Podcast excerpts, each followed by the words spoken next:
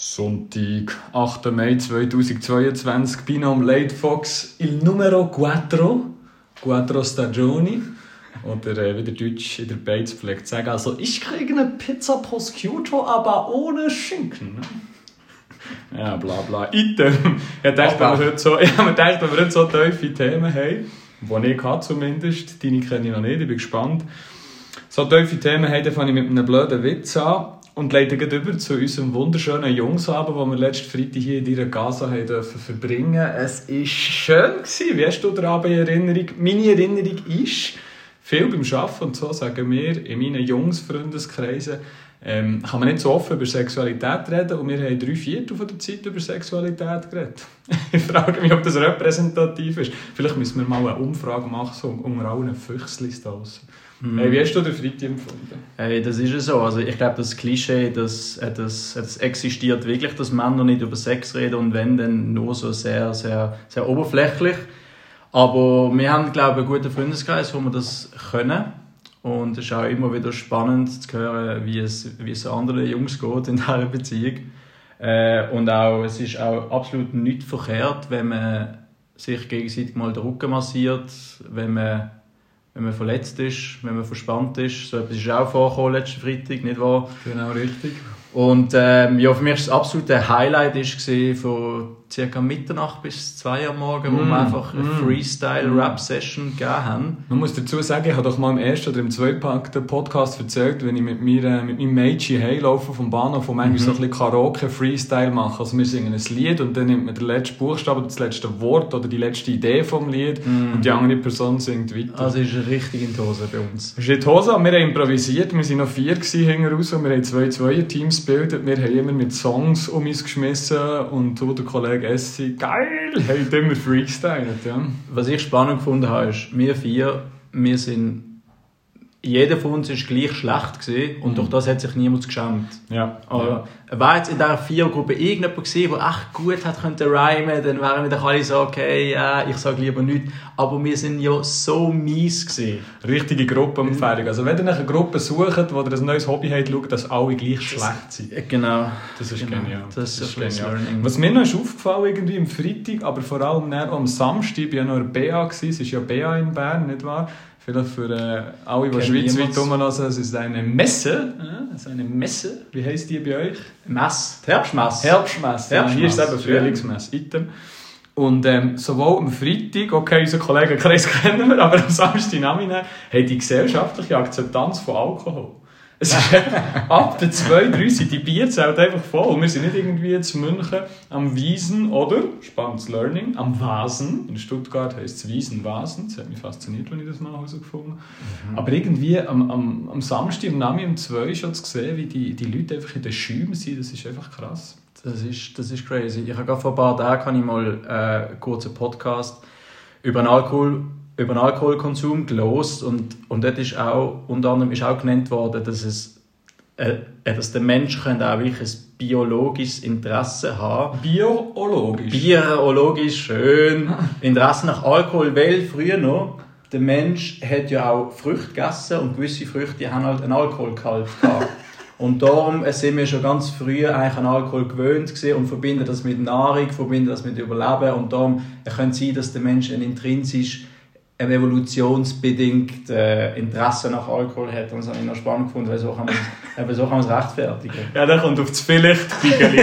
Über das haben wir am Freitag auch geredet. Ganz gefährliches Halbwissen. Ja. Ich glaube, wir tun hier eine Rubrik von diesem Podcast. Ich glaube, es wird viele Themen für das Vielleicht-Bigeli geben. Hey. Da ich mir mal schön drauf. Aber das ist eh so etwas, das ist mir auch so ein bisschen bewusst worden, so jetzt beim Podcast los, es ist so viel gefährliches Halbwissen dabei. Und mhm. ich glaube, das ist auch mal noch wichtig zu betonen, dass natürlich persönliche Erfahrungen, die wir machen, die sind schon, die sind natürlich auch prägt, aber schlussendlich sind es First-Time-Experiences, aber sonst das ganze Wissen ist gefährliches Halbwissen. Ist gefährliches Halbwissen. Es passiert schon auf Quellen, aber wir machen schon nicht massive Recherchen mm über die Vertrauenswürdigkeit. Speaking genau. of Recherche, darf ich mit dir über ein Aktualitätsthema schnell reden, bevor wir in die Fragen gehen? Hättest du Lust? Oh, ich weiss, du hast es gelost und du weißt, ich habe es gelost und oh. ich hätte Lust, ein kleines Experiment mit dir zu machen. Oh, okay. Ich hätte Lust, dir in jeder Minute meine Meinung über das Metaverse zu geben. Metaverse erkläre ich jetzt. Metaverse. Ihre Metaverse, so wie es auf St. Gauditsch, man macht es Berndeutsch. Und ähm, du sagst mir dann, ob du mitgehst oder ob du dagegen bist, okay? Mhm. Weil, ähm, für schnell alle da draussen zu erklären, ich bin ja so ein bisschen technologisch ein absoluter Langsamstarter, das haben wir schon mal erzählt, und der Zumi ist jetzt nicht ein Top-Technologe, aber du bist sicher mal der Zukunftsentwicklung nicht verschlossen, kann man sagen. Mhm. Gut, das zur Ausgangslage. Metaverse ist ein ähm, viel diskutiertes Thema. Heute ist Sternstunde Philosophie, in den letzten Wochen eine viel Zeitung. Darum haben wir die Sternstunde auch geschaut. Und darum habe ich auch ein Video geschaut auf YouTube, wo einer 31 Tage im Metaverse gelebt hat. Das Metaverse ist eine digitale Sphäre, wo man sich drin bewegen kann. Man, äh, legt eine VR, also eine Virtual Reality, Brille an und kann sich dann in dieser Welt bewegen. Man kann sich das vorstellen wie ein Videospiel, wo man einen Avatar auswählt, also irgendein ein fiktives, ein fiktives Wesen, wo man sich dann in diesem Metaverse bewegt und man kann halt Zeug erleben.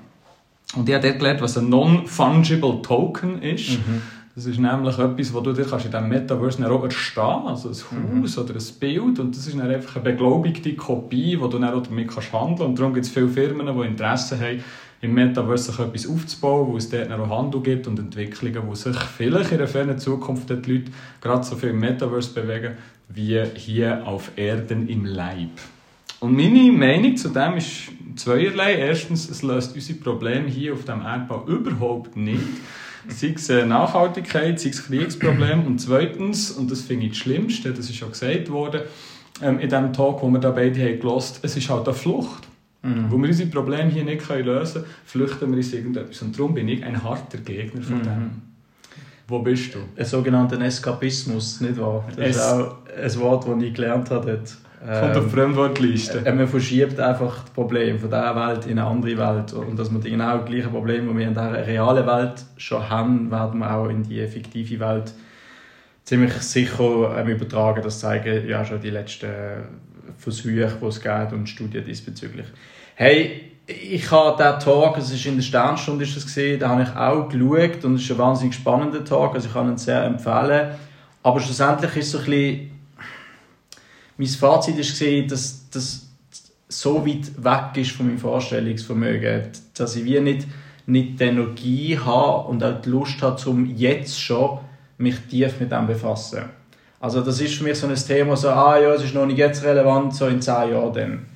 Natürlich kann man sagen, ja, dann ist es vielleicht schon Sport, weil dann sind die Entscheidungen schon gemacht von den hohen Tech-Unternehmen und so. Mhm, mhm, ähm, aber was ich noch spannend fand, und das haben sie ein bisschen daraus rausgenommen, ich glaube, da sind wir, fahren wir die gleiche Schiene, ist die Unterscheidung zwischen Begehrnis und Bedürfnis. Mhm. Und das ist eigentlich das Metaverse befriedigt eigentlich nur Begehrnisse. Mhm. Und das sind ja eigentlich alles Sachen, die wir gar nicht brauchen. Mhm. Das Beispiel, das genannt wurde, das Bedürfnis wäre zum Beispiel etwas zu essen, etwas, das man kann befriedigen kann. Irgendwie Maslow-Pyramide, erste, zweite Stufe. Genau. Und das Begehrnis wäre halt zum Beispiel ein schöner Klunker, ein Statussymbol. Genau, die ganzen Statussachen. Oder? Eine autotechnische Penisverlängerung, so ein BMW Z3 Cabrio oder so. Irgend so.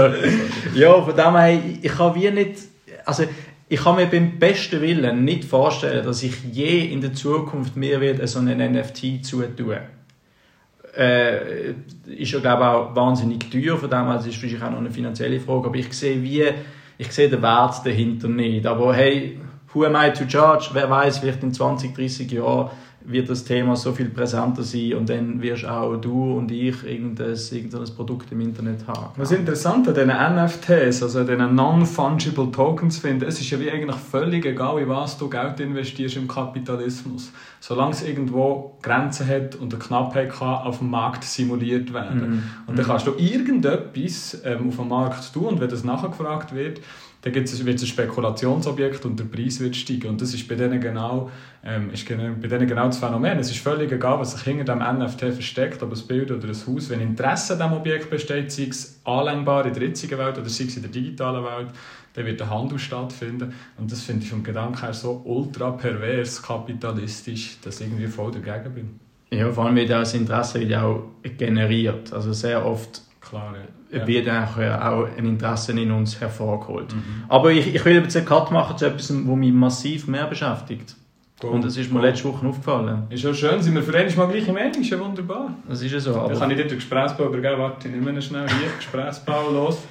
Hey, es ist tragisch, aber ich habe eine Beobachtung gemacht, oder wie wir äh, gerne sagen, äh, Beobachtung. Ja, muss man kurz erklären, kommt vom militärischen Beobachtungsposten. Dort hat man das immer auf der ersten Silbe hat man das betont. Hey, ich mach's kurz. Die Handschläge sind zurück.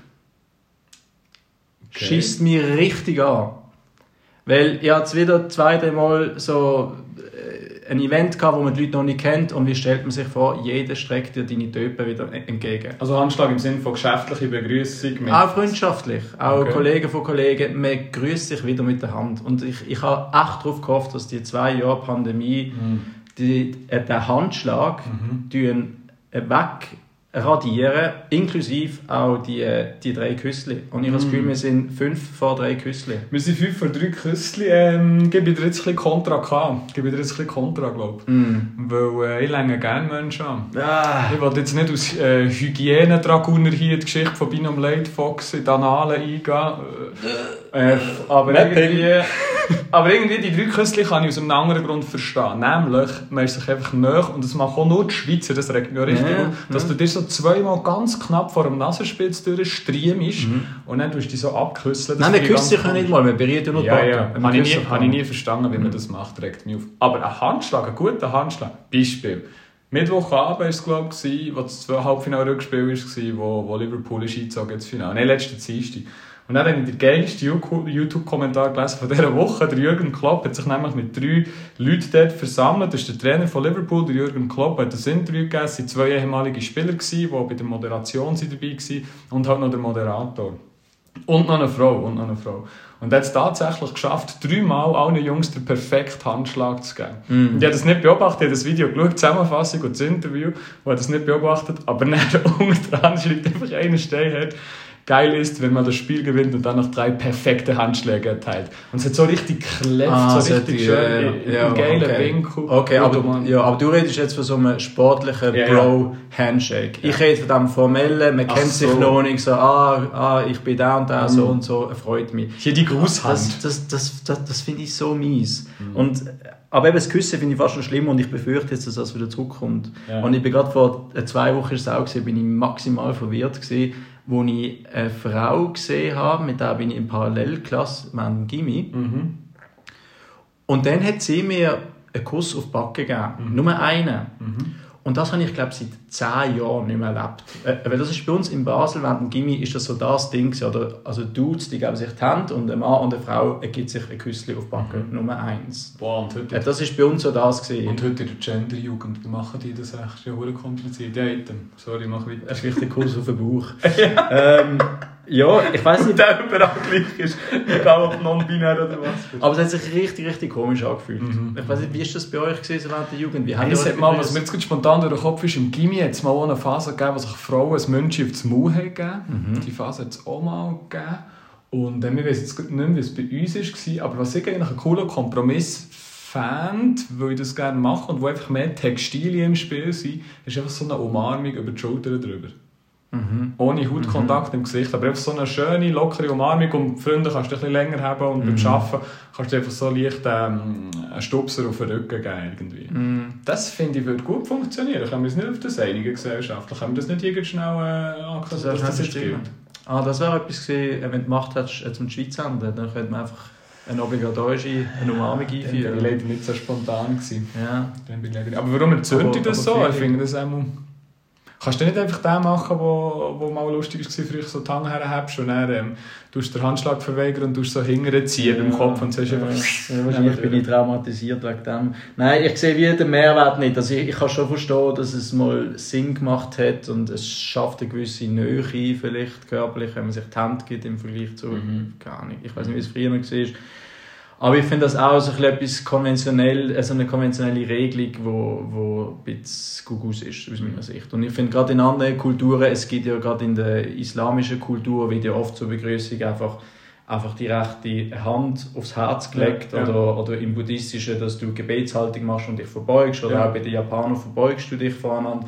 Und das sind alles ähm, Begrüßungsformeln, die ich selber kennengelernt habe und die ich irgendwie mehr geschätzt habe, weil sie sind für mich schlussendlich auch tiefgründig jetzt übergekommen. So eine Verbeugung ist für mich persönlich viel intimer wie die Hand geben. Ja, ja. Und so, so vielleicht abschließend zu dem, was ich immer das Gefühl habe, in der Geschäftswelt, äh, so ein normaler Händedruck, der ist nie richtig. Und entweder tust du zu wenig Und dann gibst du einem anderen die Chance, dominant zu sein. Du tust zu viel, dann kommst du dominant rüber. Du tust, kommst nicht richtig dazu. Das gibt doch auch den komischen Moment, wo du nicht richtig zur Hand dazu kommst. Und dann bist du nur so mit den Fingern. Das ist, Ja, ja. schon, es ist einfach nie richtig. Darum äh, umarme ich, bin voll dafür. Äh, Vor allem, es ist auch massiv diskriminierend gegenüber Linkshänder. Ich muss das noch nie überlegt. Ja. Äh, Müssen wie wir- machen das ist einfach rechts, hä? Das ja ja, ja, wahrscheinlich. Die müssen, sich, die müssen so gesellschaftlich umfunktionieren. Ja, ich sehe es. Hey, ich schaue so ein bisschen leicht gestresst auf die Tour, weil ich habe ich habe wirklich ein tiefes Thema, das mich deine Meinung wahnsinnig gut interessiert und ich habe noch ein lustiges. Aber ich wollte nicht zu, viel ab, zu früh abklemmen, wenn du intromässig noch etwas hast. Und sonst äh, würde ich dann um einen Gesprächsball bitten, für eine, für eine Frage einzuführen. Hey, ich habe schon etwas, was mir auf dem Herzen liegt und ich glaube, das lasse ich jetzt schnell los, bevor wir zu den Fragen gehen. Und mich nimmt es natürlich auch sehr wunder, was du zu diesem Thema haltest. Und zwar, ich weiß nicht, ob, ob das dort die Leute in der Schweiz groß mitbekommen haben, weil das gar nicht bei uns in den Medien war, aber das ist jetzt gerade in den Staaten ist das ein sehr großes Thema. Und zwar ist am 2. Mai ist so ein Urteilsentwurf vom Supreme Court ist geleakt worden, wo quasi beabsichtigt, die äh, ähm, so der Präzedenzfall, wo, du, wo, ähm, wo die Abtreibung in den USA legalisiert hat, ähm, wie sagt man, einfach umzustoßen. Ja. Also das, das, ist so eine, das ist so ein ganz bekanntes Urteil gewesen, das heißt Roe versus Wade. Das ist 1973 gewesen, und dort hat der Supreme Court in den Staaten hat entschieden, dass die Abtreibung legal ist, oder? Also dass man einen garantierten Zugang hat zur Abtreibung. In dieser Erklärung spricht der Jurist schön. Roe versus Wade. Genau, genau. Und, und ich habe mal, ich habe sogar mal einen Workshop zu dem Thema gemacht, was relativ spannend war, weil da ist eine gekommen, wo damals tätig war, zum Mediation betreiben zwischen den beiden Lagern. In den USA gibt es ein Pro-Choice und ein Pro-Life-Lager. Okay. Und, äh, und es hat damals wahnsinnig gewalttätige Auseinandersetzungen gegeben, äh, bis zu Terror. Äh, ähm, Attacken, wo quasi ähm, Abtreibungskliniken dann angegriffen worden sind. Das war in den 90er Jahren gesehen, wirklich ein großes Thema. Ähm, und ja, und jetzt ist eben so ein Urteilsentwurf veröffentlicht worden, wo könnte bedeuten, dass die Abtreibung wieder ähm, illegal könnte sein für Frauen in den in, in der, in der, in den USA. Und eben, ich das gelesen habe, das hat mich so massiv schockiert, weil ich einfach gefunden habe, hey, wir sind im Jahr Ja, 2022 ja, ja. und dass das, überhaupt, dass das überhaupt noch das Thema ist. Oder? Das ist richtig, richtig krass. Und ähm, ja, was ich auch noch spannend finde in diesem Zusammenhang, oder man kann ja, äh, man kann ja, äh, es hat verschiedene Argumentationen, oder wenn fängt das Leben an, man kann für eine Abtreibung sein oder dagegen. Aber was ich schon noch relevant finde in diesem Zusammenhang ist, also viele sagen ja auch, also wo gegen die Abtreibung sind, sagen zum Beispiel auch, dass äh, ja, ich würde nie abtreiben. Ja. Aber das ist wie nicht das Argument aus meiner Sicht, weil ich finde, wie, du kannst ja persönlich kannst du dagegen sein, Ja. aber politisch kannst du dafür sein, oder? Also du kannst ja wieder anderen Frauen quasi die Möglichkeit trotzdem geben, obwohl du sie nicht selber willst nutzen, oder? Und, und ich finde, wie, das ist in diesem Rahmen ist das noch, ist das noch wichtig. Ich weiß nicht, wie du siehst. Hey, ja, da kein? Gegenargument. Ich habe dir, ich habe dir gespannt zugelassen, ich habe das so ein bisschen am Rand mitverfolgt und ich werde es, glaube ich, einfach so in seiner, in seiner Absolutheit stehen. Ich finde das so maximal tragisch. Äh, Zum einen die Debatte, die wir führen über Gleichberechtigung, wo, wo ich immer das Gefühl habe, es ist eigentlich relativ weit, so wie ich den weiblichen Freundeskreis wahrnehme. Ähm, vielleicht kommen wir später noch drauf. Aber ähm, so wie es jetzt in den USA geführt wird, äh, in den Gewaltlager, wo, wo herrschen von, von den beiden Gegnern, Parteien, die sich gegenüberstehen und auch wie die Argumentationen sind, finde ich es echt nur schrecklich. Ich will dem gar nicht zu viel Bühne geben. Ich finde es einfach, hey, klar, jede Frau muss das dürfen. Und vor allem dann ganz schlimm, wenn es irgendwie gesellschaftlich ähm, indoktriniert oder Mhm. auf, aufgedrückt wird. Das finde ich ganz schlimm. Mhm. Ich weiß nicht, ob ihr das lernt, aber das finde ich wirklich Mhm. so ein bisschen, äh, auch fast, wenn man nichts dazu sagt, fast die stärkere Aussage, als wenn man jetzt noch ein Argument aufführt. Mhm. Ich finde auch, wie die USA hat halt ein Stück weit schon ein bisschen, äh, ähm, eine Vorreiterrolle oder auch eine Vorbildsfunktion, oder, was, so bisschen, was so die Themen äh, betrifft. Aber was ich auch noch spannend finde, ist gerade jetzt in dem, in dem, in dem Pro-Life-Lager, also die, die gegen die Abtreibung sind, äh, es sind ja auch viele, also viele Republikaner drunter und Konservative und die ähm, Evangelisten, die, äh, die Christlichen. Und äh, was ich dort in- interessant finde, ist, und das ist für mich ein absoluter Widerspruch, ist, dass so viele, die gegen die Abtreibung sind, Mhm. sind aber für die Todesstrafe. Oder? Okay. Also bei der Abtreibung sagen sie, ja, es ist doch das Leben, man darf doch nicht das Leben aus, äh, auslöschen, aber nachher bei der Todesstrafe haben sie dann haben sie kein Skrupel. Um ja, geht irgendwie nicht zusammen.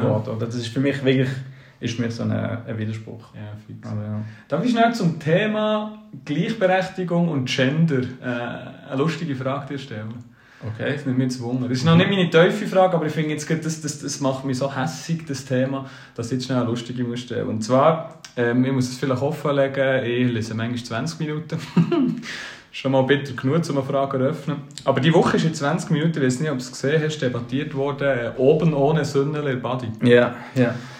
Und ähm, wir sind ja beides ähm, Jungs, die über alles reden, über Sexualität und Zeug und Sachen. Wir haben die toxische Männlichkeit irgendwo in uns, aber wir schauen auch so an. Wir haben beide gerne die weibliche Brust, kann man glaube ich auch sagen. Das ist wirklich etwas Wunderbares zum Anschauen.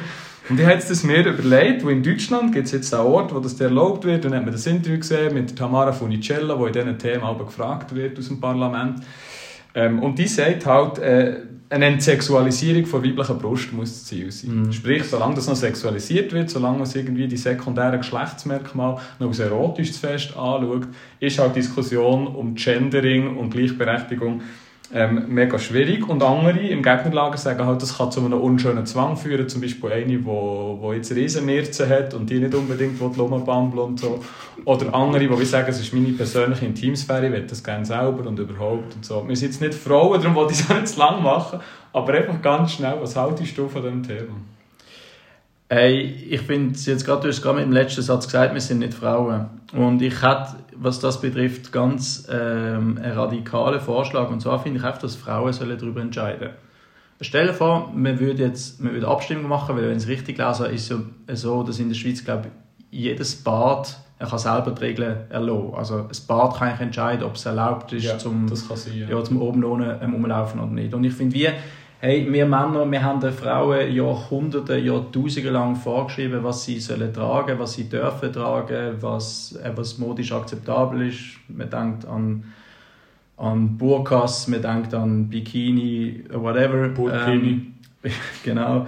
Und ich finde, hey, warum, warum sollen nicht einfach Frauen das bestimmen? Warum tun wir Männer, warum sollten wir da halt auch noch das Recht haben, zu sagen, ah, die Frau soll nicht, nicht oben ohne umlaufen oder, oder sie soll es machen. Ja, zu den zwei potenzielle Antworten. Antwort 1 ist Sumi for President und Antwort 2, und die finde ich eigentlich interessanter, ist, wenn in einem gesellschaftlichen Diskurs Leute ausgeschlossen werden, ist es nicht ein guter Diskurs, oder? Also, mhm. Du tust eigentlich nur mit einer knappen Hälfte oder guten Hälfte von der Gesellschaft die Debatte führen, weil sie halt äh, das, das Anschauungsmaterial im Körper haben ja, und wissen, wie das ist. Es ist, es ist ein Frauenthema. Oder? Warum sollten wir, wir Männer die Macht haben, um den Frauen vorzuschreiben, was sie sollen tragen sollen? Mhm. Also, äh, natürlich kannst du sagen, in einer Demokratie soll jeder seine Stimme kundtun und so, aber ich finde, wie, gerade in solchen Sachen, finde ich, sollen Frauen für sich entscheiden, weil nachher ist dann auch ein demokratisch legitimiertes Resultat, wo du weißt, okay, es, es kommt von den Frauen und nicht von irgendwelchen Männern, die noch irgendwelche konservative Vorstellungen haben, so und so sollen Frauen rumlaufen. Okay. Spannend. Äh, ich lasse auch stehen. Ich finde das cool. Warum nicht? Können wir genau. so machen. Können wir so machen. Ich mache mal Volksinitiativen. Im Moment bin ich beschäftigt, das vielleicht im Sommer oder so. Genau. Darf ja. ich dir meine Frage herführen, slowly? Ich würde dir Hand nehmen und ganz sanft herführen. Okay, und die wird tief, sagst Die wird tief. Jetzt habe ich aber auch eine tiefe Frage gestellt, aber ich stelle jetzt die einfach noch, was nicht mich wirklich mega wundert. Mhm. Hope that is okay. Mhm. Ich hoffe, das ist für dich in Ordnung. Hit me, Brudi. Ähm, ich weiß nicht, ob du weißt, aber ich habe vor ein paar Jahren ein Buch gelesen, das heißt Fünf Dinge, die Sterbende am meisten bereuen. Mhm. ist geschrieben von der Frau Bonnie Ware ähm, aus meiner Sicht absolute Empfehlung. Die Frau ist Palliativpflegerin, sprich, mhm. die pflegt Leute bis zum Tod und schaut halt, dass der Sterbeprozess möglichst gut und schön für die Leute abläuft. Die Frau ist aus Australien oder Neuseeland, glaube Australien. Und was ich interessant finde in ihrem Leben, sie ist zu den Leuten gegangen. Sie ist zu den Leuten gegangen, hat die im Haus, dass sie sich wohlfühlen, bis zum Tod gepflegt, so ein bisschen House-Sitting-mässig, hat für sie gekocht, für sie gesorgt und wenn die Person dann verstorben ist, ist sie zum nächsten Haus. Und aus dem heraus hat sie so aus all diesen Beobachtungen fünf Sachen abgeleitet, die Sterbende am meisten bereuen. tue jetzt nicht die 300 Seiten zusammenfassen, aber ich stelle jetzt einfach mal die fünf in den Raum. Und meine Frage näher wird sein, dass du schon ein bisschen eindenken kannst, ähm, was bereust du, wenn du heute Abend würdest sterben Gibt es etwas, was du bereust auf dem Totenbett und deinen Angehörigen würdest sagen im letzten Atemzug oder sagst, hey, nein, wenn ich heute Abend muss daran glauben, ich bereue nichts, das war ein cooles Leben. Gewesen. Die fünf Punkte lauten, ich wünschte, ich hätte den Mut gehabt, mein eigenes Leben zu leben. Ich wünschte, ich hätte nicht so viel gearbeitet. Nummer zwei. Ich wünschte, ich hätte den Mut gehabt, meine Gefühle auszudrücken. Nummer drei. Nummer vier. Ich wünschte, ähm, ich hätte den Kontakt zu meinen Freunden aufrechterhalten. Mhm. Und Nummer fünf. Ich wünschte, ich hätte mir erlaubt, glücklicher zu sein, im Sinn von, ähm, dass man nicht so lebt, wie es die anderen von einem erwarten, sondern dass mhm. man genau so lebt, wie man es selber für richtig hält. Mhm. Jetzt ist meine erste Frage die löst irgendeiner von diesen fünf Punkten etwas wieder aus? Und Punkt zwei, die, die ich vorher gestellt habe, bereust du etwas, wenn es dich heute Abend rübelt? Mhm. Hey, ich muss dir gerade eingestehen, dass ich bei diesen fünf gar nicht zugelassen habe, nur am Rande, weil natürlich, wo du mir vorgestellt hast, bin ich schon am Hirn gesehen, was ich jetzt antworten kann, aber ich habe sie so ein bisschen am Rand mitbekommen und sie tönen so ein bisschen nach ziemlich ja, nach sehr krassen Einsichten und auch sehr leidvollen Einsichten. Oder? Mhm. Das ist ja dann eigentlich immer etwas, wo man, eben, du sagst es, bereuen.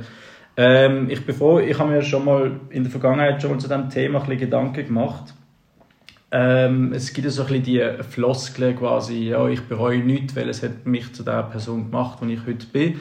Ja. Äh, die tönt so ein bisschen, ähm, das tönt so ein bisschen nach so einer Kühlschrank-Philosophie-Satz oder nach so einer Tee-Philosophie äh, Ding. Aber ähm, sie hat schon etwas, also auch in meinem Leben, habe ich so ein das Gefühl, dass die ganzen Erfahrungen, auch die negativen Erfahrungen, die haben mich auch zu dem gemacht, wo ich bin. Von dem her gibt es nicht irgendetwas, wo ich würde es anders machen würde.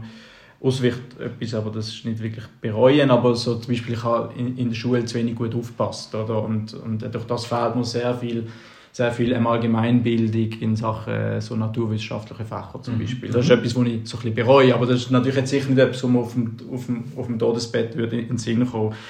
Ähm, was ich noch, ich habe eine wichtige Erkenntnis gemacht letztes Jahr, wo ich so viel, also auch wegen der Pandemie, mir Gedanken zum Thema Tod gemacht habe, ist gesehen, dass ja für viele Leute ist ja der Tod ist ein, ist ein Spiegel, oder? Das ist so ein eine Möglichkeit, so nochmal auf dein Leben zurückzuschauen und äh, Genau, und dann vielleicht Sachen äh, und, und vielleicht nachher ein Urteil fällen, okay, ich habe gut gelebt oder habe nicht so gut gelebt. Und für mich ist, und für mich ist der Tod nicht ein Spiegel, sondern es ist eine Tür. Es ist eine Tür, wo ich, wo ich einfach durchgehe. Und insofern ist es, ist es nicht für mich ähm, ein Event, wo ich nochmal zurückschaue und dann so, und dann so Check the Boxes mache. Mhm. Also ich habe nicht irgendeine To-Do-Liste oder so und sage dann auf dem Todesbett, okay, das habe ich erfüllt oder das habe ich nicht erfüllt. Ja. Ähm, das hat jetzt vielleicht auch ein bisschen mit dem Thema von vorher zu tun, so ein bisschen, so ein bisschen mit Abtreibung, aber ich würde dich jetzt auch zum Beispiel gerne fragen, was, was, was ist für dich das Gegenteil vom Tod? Mhm. Bei mir würde natürlich dann noch als Rückfrage zuerst wundern, ich so gestockt beim Wort Tür.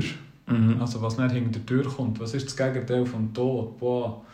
Hey, nicht tot sein, leben, hier hocken, mhm. machen, schnaufen. Mhm. Ich habe jetzt mal biologisch argumentiert auf die Frage und wie gesagt, es gibt den Todzustand vom Mensch, biologisch, und es gibt den Lebenszustand vom Mensch. Und irgendwo gibt es noch die ganze Seelendebatte, wo man christlich anschauen kann, wo man schon religiös anschauen kann, wo man spirituell anschauen kann, wo man zum Beispiel buddhistisch mit dem Nirvana ganz eigen anschaut. Aber ich hätte jetzt einfach mal biologisch den Ball zurückgespielt. Mhm, mhm. Also ich, ich gebe dir meine Antwort, weil das erklärt dann auch ein meine Philosophie. Für mich ist das Gegenteil vom Tod ist nicht das Leben, sondern Geburt. Mhm. Also das heißt, gemäß meiner Philosophie fängt das Leben vor der Geburt an und es geht nach dem Tod weiter. Ja. Von dem her, und das beschreibt dann auch die Tür für mich. Mhm. Also es ist wie, es, es Leben geht immer noch weiter, einfach in einer anderen Form.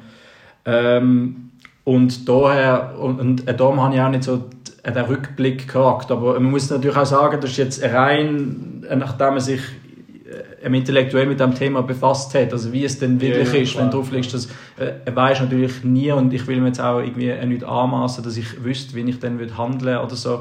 Von dem her, das ist ein sehr, sehr sensibles Thema. Aber wenn ich das nicht einhaken Mhm. würdest du die Tür, die aus dem Leben rausgeht, dann daraus freudvollen Ausblick beschreiben, als aus Rückblick auf das Leben? Dass du wie sagst, okay, schöner Abschnitt gewesen, und jetzt kommt der gleichwertige Abschnitt und ich bin gespannt, was kommt. Ich will es gar nicht warten. Also ich bin wirklich, ich will es, äh, genau wie du sagst, ich bin gespannt, was kommt. Und, und auch so neutral gegenüber dem Tod eingestellt sein, oder? Weil, äh, wer weiß, vielleicht wird das Leben nach dem Tod um einiges interessanter, um einiges schöner, um einiges lustvoller, was auch immer, oder? Von dem her, das wissen wir nicht.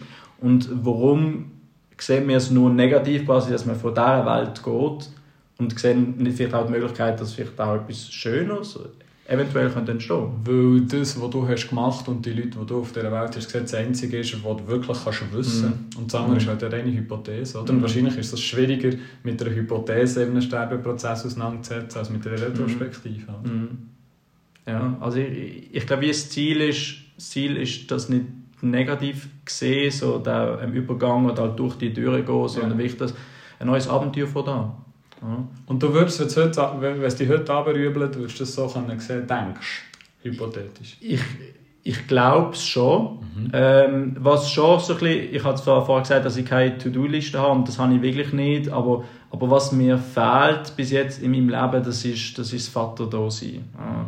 Das ist schon etwas, das ist mir irgendwie wichtig, dass man jetzt erleben das Gefühl, ein Vater zu sein ähm, und ein Kind großziehen. Also das, das würde mich wie, das fände ich sehr, sehr schade, wenn ich das nicht mehr dürfte erleben. Und ich habe vor ein paar Wochen mal ein, Ges- ein Gespräch gehabt, äh, mit einer Person, die ich zuerst nicht gut kennt, die ist 45 Jahre alt, ein Mann, und der hat vor 15 Jahren geheiratet, seine Frau, und die haben beide vor der Hochzeit haben sie beide einen Kinderwunsch gehabt.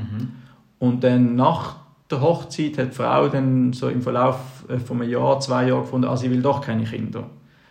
Und dann hat der Mann wie die Entscheidung, Zwei oder, Jahre nach der Hochzeit. ja, und Wow. hat sich dann nachher müssen entscheiden, bleibe ich mit der Frau zusammen, die ich liebe, aber verzichte auf meinen Kinderwunsch, oder verlasse ich die Frau und suche mir eine andere Frau, um Kinder zu haben. Boah, das ist schon so eine richtige harte Entweder-oder-Frage. Die ist richtig, richtig crazy. Oder? Und, Okay. und ich, ich habe das so noch nie gehört von einer Person.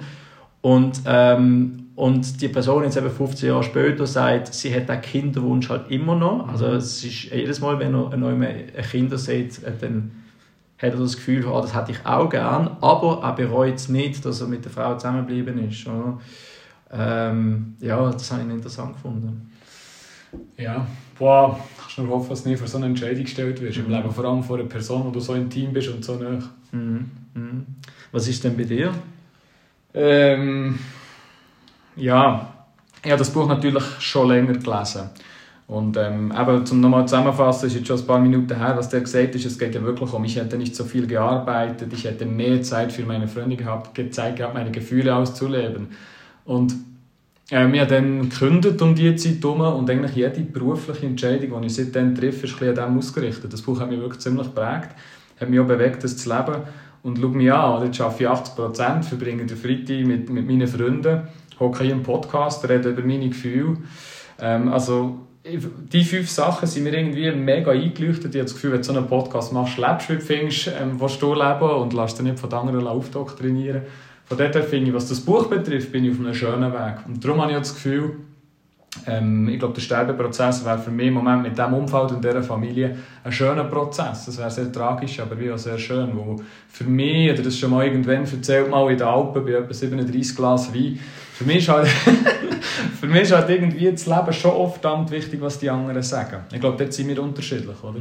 Ich sehe es wirklich wichtig, dass wenn ich mit einer Person auseinandergehe, dass ich äh, mit Liebe auseinandergehe. Wenn ich mit meiner Mutter einen Kaffee trinke, ist mir wichtig, dass wir nicht am Schluss so eine Debatte haben, wo wir nicht einig gehen, sondern mir ist wichtig, dass ich am Schluss so freudvoll umarmen und sagen, ähm, wenn jetzt etwas passiert und der 12 verbessert Langasse überfahrt mich, das ist das Letzte, was ich gesehen habe, Umarmung mit meiner Mutter gewesen. Und so versuche ich es mit jeder Person zu behalten. Ähm, gehe bei Kasse, am Treffpunkt zu Bern, im Bus, wenn, oder wenn mich ein Better um einen Fünfliber fragt, dann gibst du ihm halt einen Fünfliber, und du weißt ja nicht, äh, was passiert in den nächsten Minuten. Und so kommt meine Lebensphilosophie Philosophie aus diesem Buch. Ich sehe wahrscheinlich das auch wie eine Tür wie du, dass es irgendwo hergeht. Ich setze mich nicht so krass mit dem Gedanken auseinander, woher, aber es ist ein Punkt von Retrospektive für mich. Ich denke, ich, ich wäre jetzt einer, der auf dem Sterbebett zurückschauen würde, der seine Leute anschauen würde, schauen, wer ist da, wer hat meine Hand. Ich glaube, das wären für mich wichtige Themen. Ich glaube, es ist ja der einzige, dass man in einer Sendung gehört, das hat man noch eingeleuchtet, der einzige im Leben stabile Orientierungspunkt, den du hast. Das ist eigentlich der einzige Punkt im Leben, wo bei jedem Menschen kommt, der Tod, mhm. wo du dich kannst prospektiv daran ausrichten kannst, nämlich wer willst du gewesen sein, wenn du auf dem Sterbebett mhm. liegst, aber auch retrospektiv zum Zurückschauen.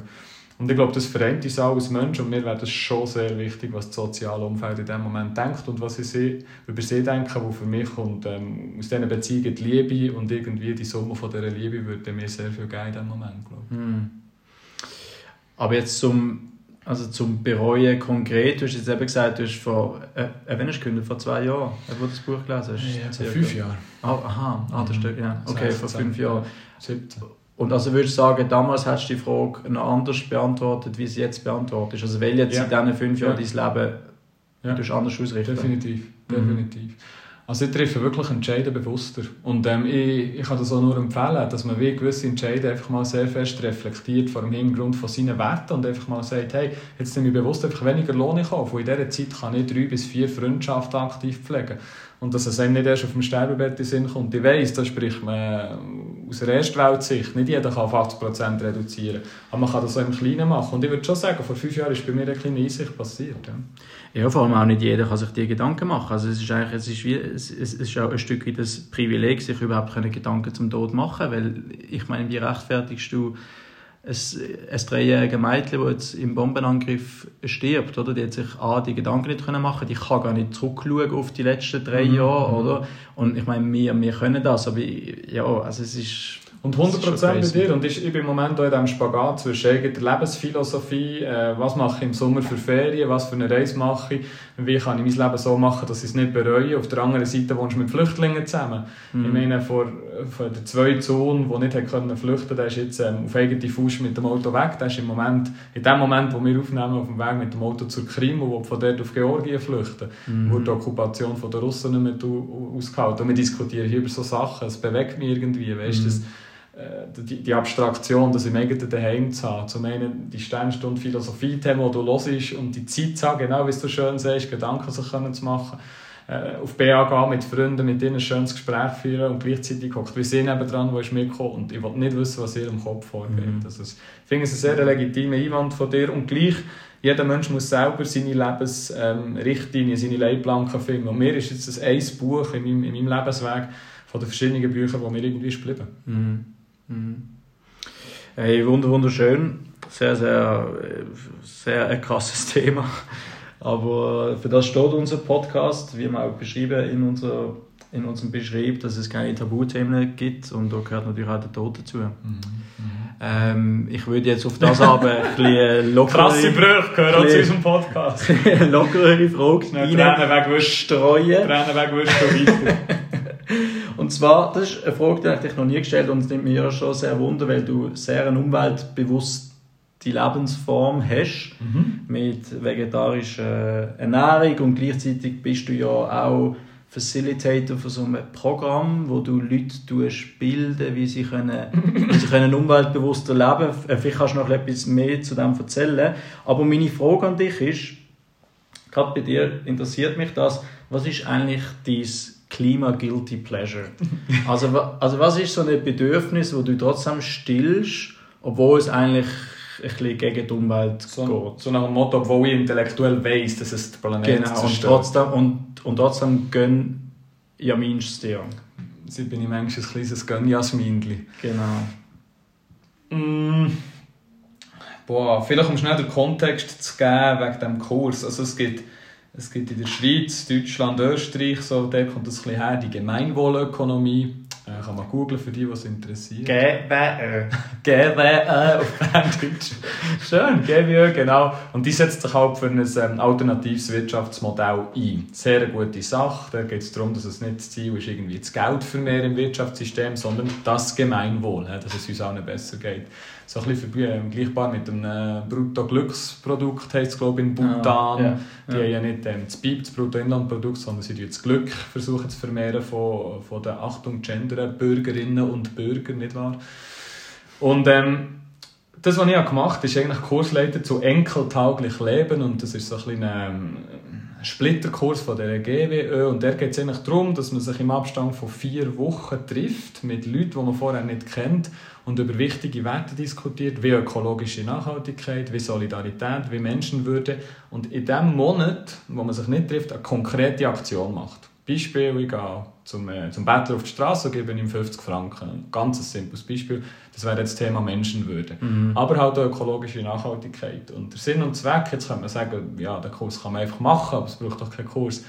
Aber wir als Gesellschaft sind halt so ein bisschen vor einer Ohnmacht. Oder? Man weiß manchmal nicht, welche konkreten Sachen man selber machen kann, wo man von dieser Entwicklung und von diesen wissenschaftlichen Artikeln, die man geistern, völlig erschlagen ist.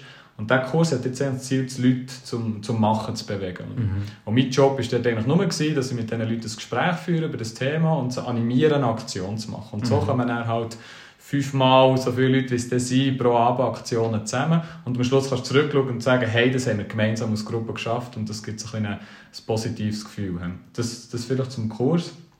Und im Rahmen von diesem Kurs, ich habe zweimal gemacht, einmal als Teilnehmer und jetzt einmal als als Instruktor und das ist wirklich eine, eine sehr spannende Sache gewesen, weil du hast dann auch die Generation unterschieden. Mhm. So zum Beispiel war ein Bauer dabei, gewesen, ein über 60-jähriger Bauer und wenn du mit dem über Bioprodukte redest oder über nachhaltige Landwirtschaft, dann hast du natürlich einen mega spannenden Background von wie man das früher gemacht die Felder bewirtschaftet und so weiter und so fort.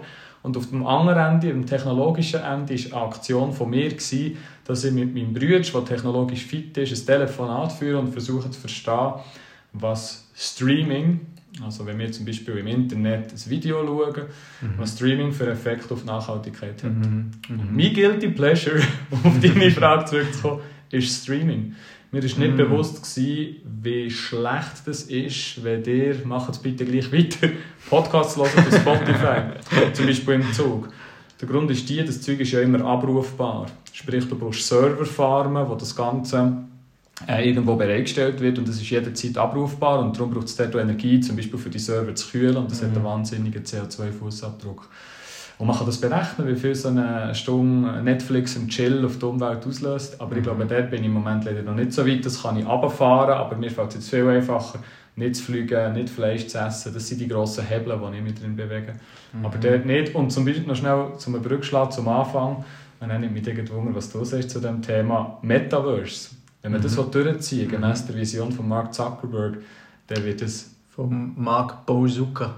Pau açúcar brasileiro, que isso, falar português. Ähm, excuse. Wenn man das durchsetzen dann ist es tatsächlich so, dass es massive Auswirkungen auf die mhm. Umwelt hat, genauso wie wegen der Blockchain-Technologie, mm. wo man lokale Rechner braucht und alle die haben einen extrem hohen Stromverbrauch, also Bitcoin und alles das Zeug, so gut wie es man sieht, ist sehr schlecht für die Umwelt, das gleiche gilt für das Metaverse. Mm. Oh, da gehst, jetzt aber, du gehst jetzt aber sehr, sehr streng mit dir ins Gericht. Also streamen, das kannst du ja fast nicht, nicht machen. Ja, ja und, ich bin, und ich bin sicher also, auch nicht perfekt unterwegs, aber das ist das, was ich habe gelernt im letzten halben Jahr, wo ja. mein Guilty Pleasure sicher noch ist, wo ich nichts mache. Aber jetzt eine Frage. Wenn jetzt du streamen, machst du es in dem Fall ab jetzt wie bewusst? Nein. Das machst du noch nicht? Im Fall noch nicht, nein. Aber vielleicht kommt das mal. Vor allem, vor allem, das Problem beim Netflix und Chill und beim Stream ist ja, du machst das ja immer dann, wenn du irgendwie leer bist. Am Abend auf dem Sofa, schnell ein Video hier, äh, nach der Tagesschau kommt kein guter Film im Fernsehen, schnell Netflix da. Es sind immer so die, die schwachen Momente und dann bringe ich das wie nicht her. Mhm. Fleischessen ist für mich unterdessen so ein, ein automatischer Prozess geworden. Also du meinst nicht, nicht Fleisch essen? Fleisch essen war es auch mal, aber jetzt nicht mehr gemacht. Und dort kann ich mir einfach sagen, es ist schwarz-weiß. Mache ich einfach nicht mehr. Mm. Und beim Streaming ist es mega grau, oder? Ist jetzt das, die 3 Minuten Zusammenfassung auf YouTube von, von der Champions League, ist das schon schlimm oder nicht? Mm. Und das finde ich noch mega schwierig Boah. greifbar. Ja. Boah, das, ist, ja, das, ist ein, das ist ein richtig krasser Gedanke, wenn man da It, hat beim Streaming. Aber jetzt Mr. Traveling the World, Mr. Worldwide, Mr. Äh, so so. Äh, ja, wie sieht es bei dir so aus? es, es wird dich nicht überraschen, aber ich habe Nahrungsmittel, aber auch eine Aktivität. Also bei den Nahrungsmitteln mir ist es ganz klar Nutella. äh, ich finde einfach, ich finde es gibt kein Produkt, wo Nutella kann geschmackstechnisch das Wasser reichen oder das Palmöl reichen. Uh. Hat Nutella noch Palmöl? Sorry? Hat Nutella noch Palmöl? Die meisten haben es doch rausgenommen aus ihren Produkten. Also ich habe gemeint, da wird Nutella so best, weil es eben massiv viel Palmöl drin hat. Und viele haben dann im Zug von dem, von dem, ähm, von dem Shitstorm, um wieder mal schön Ja. Anglizismus bringen, haben dann rausgenommen und andere Produkte verwendet. Boah, von dem Aber wüsste ich nicht, weil also der Geschmack, also ich als regelmäßiger Nutella-Konsumierer habe keine Veränderung wahrgenommen im Geschmack. Aber ich bin mir halt auch dieser Umweltsünde bewusst und habe dann auch jetzt auch auf, äh, auf Druck von meiner Mutter in Basel, wo es massiv viel so Hipster-Bio-Läden gibt, so verschiedenste äh, Alternativen mal probiert, aber es ist einfach keine gut. Und jetzt habe ich vor ein paar Wochen ich mal das Cautina genommen. Aber stellt es dir nicht mehr Haare auf, wenn du in einen Bioladen reingehst? Geht es langsam? Nein, ich bin ja mittlerweile auch Fan von veganem Lachs und von Hummus so, äh, sowieso. Das ist Aber- übrigens schnell eine Empfehlung, oder? Veganer Äh, veganer Lachs, Können wir ja. empfehlen. Ja. Sehr, sehr geil. Das ist wirklich, wirklich gut aus dem Bio oder aus dem Reformladen. Aber ähm, ja, ich finde wirklich, also das Cautina ist gut, aber schmeckt natürlich auch nicht nach Nutella, es schmeckt nach Cautina. Mhm. Das ist das. Dann das zweite ist Kuhmilch. Weil ich du mir Gorova auf Ukrainisch, ich lerne jetzt Ukrainisch. Gorova. Voilà, voilà. Hey, ich trinke eigentlich Milch nur im Zusammenhang mit Kaffee. Also ich esse keine Müsli und auch sonst mache ich nicht viel mit Milch, aber wirklich einfach für Kaffees. Und auch hier, ich habe die Alternativen probiert. Ich habe Sojamilch probiert, ich habe Hafermilch probiert, ich habe äh, Cashew-Nussmilch probiert, ich habe, was gibt es noch alles? Hafer oder Mandelmilch, so. Und, und ich habe nichts gern von dem, nichts. Okay. Und dann wird es einfach verdammt schwierig, weil ich will mir ja auch meinen Kaffee nicht versauen aufgrund von so einer Milch. Was ich einfach geil finde, wenn du jetzt in die Hipster-Kaffees gehst, so wie wir letzte Woche in diesem Bekannto, und dann lesen sie dir einfach mal die Liste von den möglichen Milch ab. Ja, also ich, bist so, ey, was? ich finde es ich find's ja super. Ich finde es mega cool, dass es gibt. Einfach nicht für mich. Aber ich bin mega froh, dass es gibt. Weil für die Leute, die es gerne haben, äh, äh, die sollen es unbedingt äh, konsumieren. Was ich eh noch spannend finde in diesem Zusammenhang, ist auch, wie sich so der Ruf äh, von Milch verändert hat. Das ist mir auch letztens bewusst worden, als ich zum ersten Mal äh, wieder mal ein Glas Milch getrunken habe. Das mache ich sonst nie. Aber, einfach pures Milch, äh, pure Milch. Und dann ist mir so bewusst geworden, früher war das etwas, gewesen, wo man quasi, das war rot, gewesen, oder die Kinder sollen viel Milch trinken. wegen- Calcium, Ja, Calcium, bla bla. Klar, das wissen wir auch. Ja, okay. und, und mittlerweile ist wirklich Kuhmilch so ein Teufelsprodukt geworden. Oder so, hey, nein, das sollte man überhaupt nicht mehr und so, es ist so krass industrialisiert, bla bla. Also, du dich momentan zurückversetzen, so, du bist Milch in den 80er Jahren, dann hast du jetzt eigentlich richtige scheiß 40 Jahre gehabt. Es ist nur noch runtergegangen. Ja, ja 2018, nein, also ich, ich, ich glaube in unserer Kindheit, so 2000 Jahre, hat es auch noch einen guten Ruf gehabt. Es ist ja, Mhm. glaube jetzt erst in den letzten 10, 15 Jahren hat es sehr viel negative Presse bekommen. Äh, Was ich in diesem Zusammenhang auch noch gelernt habe, das, äh, das finde ich noch spannend, ist, dass äh, man sagt ja, dass eigentlich jeder Mensch eine Laktoseintoleranz hat, aber halt einfach auch sehr, sehr kleine und da merken wir es gar nicht. Und der Grund ist anscheinend, weil wir, äh, weil wir die Milchzähne verlieren. Was? Äh, mit, äh, mit fünf Jahren, weil bis dann, also oder fünf, sechs, sieben Jahre verlieren wir die Milchzähne. Okay. Und bis dann äh, geht der menschliche Organismus davon aus, dass wir noch Muttermilch äh, bekommen.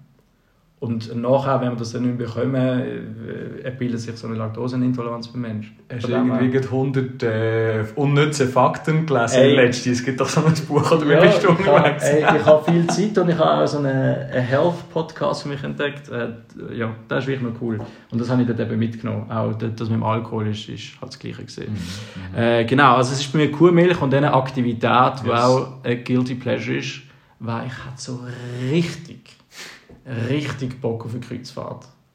Oh, Alter, wie geil war eine Kreuzfahrt, mein Junge. So Stell dir vor, so eine richtig so eine grosse, weißt, so eine, so eine Tusko-Kreuzfahrt, wir zwei in einem schönen, in einem schönen äh, Zimmer, äh, wie sagen wir, eine, Ka Ka eine Kajüte. Eine Kajüte hier. Eine Kajüte, Ein. Kabäuschen. So, und dann hast du einfach jeden Tag ein Buffet und dann hast du irgendwie noch einen Tennisplatz und dann hast du noch einen, noch einen Badminton-Court und ein Gym und einen Ping-Pong-Tisch und, äh, und du kannst aufs Land, wenn du willst, musst aber nicht, weil du zu faul bist und einfach noch ein bisschen willst gamen und Spass auf dem Mhm. Schiff. Das fand ich richtig, richtig geil. Hey, ich glaube, ich habe gar nicht das Vokabular, für jetzt meine Abneigung zu diesem Vorschlag auszudrücken. ähm, auf, der, auf der gemeinsamen im Kabäuschen-Seite hat es natürlich viel Schönes. da sehen wahrscheinlich schon. Aber für mich ist Kreuzfahrt wirklich so... Du hast mal gefragt, was man in der Schweiz ändern falls Was mich dann nochmal fragst, was würdest du in der Welt ändern? Würde ich auch relativ schnell Kreuzfahrten. Kreuzfahrten. Ja, Top 10 sicher Kreuzfahrten. Und was so relativ früh kam, wäre wär Dörffahren zum Spass. Oh, oh Weißt da so bin ich bitte. Da bin ich. Passfahrten. So, Ah. der erste Frühlingstag im Mai, kommen wir nehmen den Töff und machen mal irgendeinen geilen Passus auf ein Bier oben hinten. So, hör doch auf. Richtig Nimm ein asozial. Velo, du Sissi. Richtig asozial. Hei, hei, hei. Ist einfach auch viel, viel zu laut. Es ist viel zu laut. Aber zurückkommen, so schnell kommst du nicht am Haken. Kreuzfahrt ist die absolut unterste Schublade. Es, ja, aber es und, macht und sicher in der Regel Spaß. bist du ja dann irgendwie noch in einem, in einem grossen Gewässer, kommst nicht rein, wo irgendwie A, die Häfen zu sind, weil irgendwie China nicht mehr Zeug liefern kann und dann verstopft es Ja. Oder B, Ja. hast du einen Corona-Ausbruch und musst im Meer Ja, jetzt, jetzt okay. Jetzt bist du aber sehr negativ Oder C, Titanic. Ja, und mit dir auf dem, auf, auf dem Stück Türe im Meer, äh, wie sagt man, Ah ja. schaukeln. Wärst du Hunger oder wärst du auf der Tür? Also wir hatten sicher beide Platz auf dieser Uhrentür, habe ich das Gefühl. Das ist auch etwas, was ich nie verstanden habe. wir würden so Rücken an Rücken drauf und dann so mit angewinkelten Beinen, dass sich die Rücken wärmen. Ich habe nie verstanden, warum der dumm ist. Ja. Wir waren einfach Classical Big Spoon, Small Spoon. Aber vielleicht hat sich, wie heisst sie, Winslet, vielleicht hat sich die einfach gesagt, das ist jetzt ein Frauenthema und darum darf der Mann nicht mitentscheiden, wie Brüste Body. Und ich habe jetzt für mich entschieden, ich darf auf die Tür drauf und der Mann Oh. chillt halt um. Ja. Schöner, schöner Übergang. Alright, ja, ich sehe, wir haben ja zwar Sommerferien zusammen geplant das Jahr, aber eine Kreuzfahrt wird es in dem Fall nicht. Voraussichtlich nicht. Äh, ich, ich schaue mit dir noch den Film Boat Trip. Kennst du den? Nein. Ist so eine, ist so ein Ami-Film 2002 und der hat für mich so die Lust nach einer Kreuzfahrt zu machen geweckt. Und da geht es um so zwei Dudes, die auf eine, auf eine tolle Kreuzfahrt haben wollen und dann haben sie sich aber angelegt mit der Person, die die Kreuzfahrt organisiert und, und dann als Bestrafung hat die Person sie auf eine, auf eine schwule Kreuzfahrt geschickt. Und dann schlussendlich sind sie halt eine Woche lang mit nur Schwulen unterwegs gewesen und dann, sie- also, es ist recht lustig. Es gibt schon genug Rumors wegen unserem Bild auf Spotify. Jetzt Ja, musst, jetzt musst du nicht das über schwule Kreuzfahrten reden. Jo, mein Junge, hey, ich schaue auf die Tour. Wir haben unsere beiden Fragen durch. Wie sieht es aus? Liegt Es sieht so aus, dass ich irgendwie äh, heute recht bewegt war. Äh, beim Thema über den Tod darum habe ich vor allem Lust, nicht einen blöden Witz zu machen zum Schluss. Obwohl, ich, obwohl immer einer auf den Lippen wäre, standen Mhm. Lippen. Aber äh, ich mache glaube ich mehr so ein bisschen einen Rückblick. Ähm, ich habe es mega schön gefunden, sind wir zuerst mal Folge Nummer 4 äh, so tief gegangen, dass ich unseren, unseren beiden Äuglein so ein minimes Glitzern habe wahrgenommen habe. Es war sehr schön. Gewesen. Ich habe vergessen, dass wir aufnehmen. Ich war beim Thema Tod bei dir. Gewesen. Ich habe die Tür vor mir gesehen. Das war wunderbar. Gewesen. Äh, wir haben zusammen über, äh, über Gender diskutiert, was wir nie machen, wo wir eigentlich versuchen, das gekonnt umzuschiffen, das Thema. Du hast es Ja. gekonnt umschifft, gratuliere. Auf der Tür gemeinsam mit mir im Eismeer hast du es umschifft. Und ähm, das dritte war Nachhaltigkeit, die mir persönlich sehr viel bedeutet. Darum schön hast du es gefragt. ist mir natürlich ähm, leicht gefallen, über das zu reden und ich habe es gerne gemacht. Ähm, ein, ein Thema, wo wir wahrscheinlich wieder mal darauf zurückkommen. Jetzt Aber du, du darfst alles machen, Witz, Rückblick, whatever. Jetzt hast du das sehr schön revuisiert.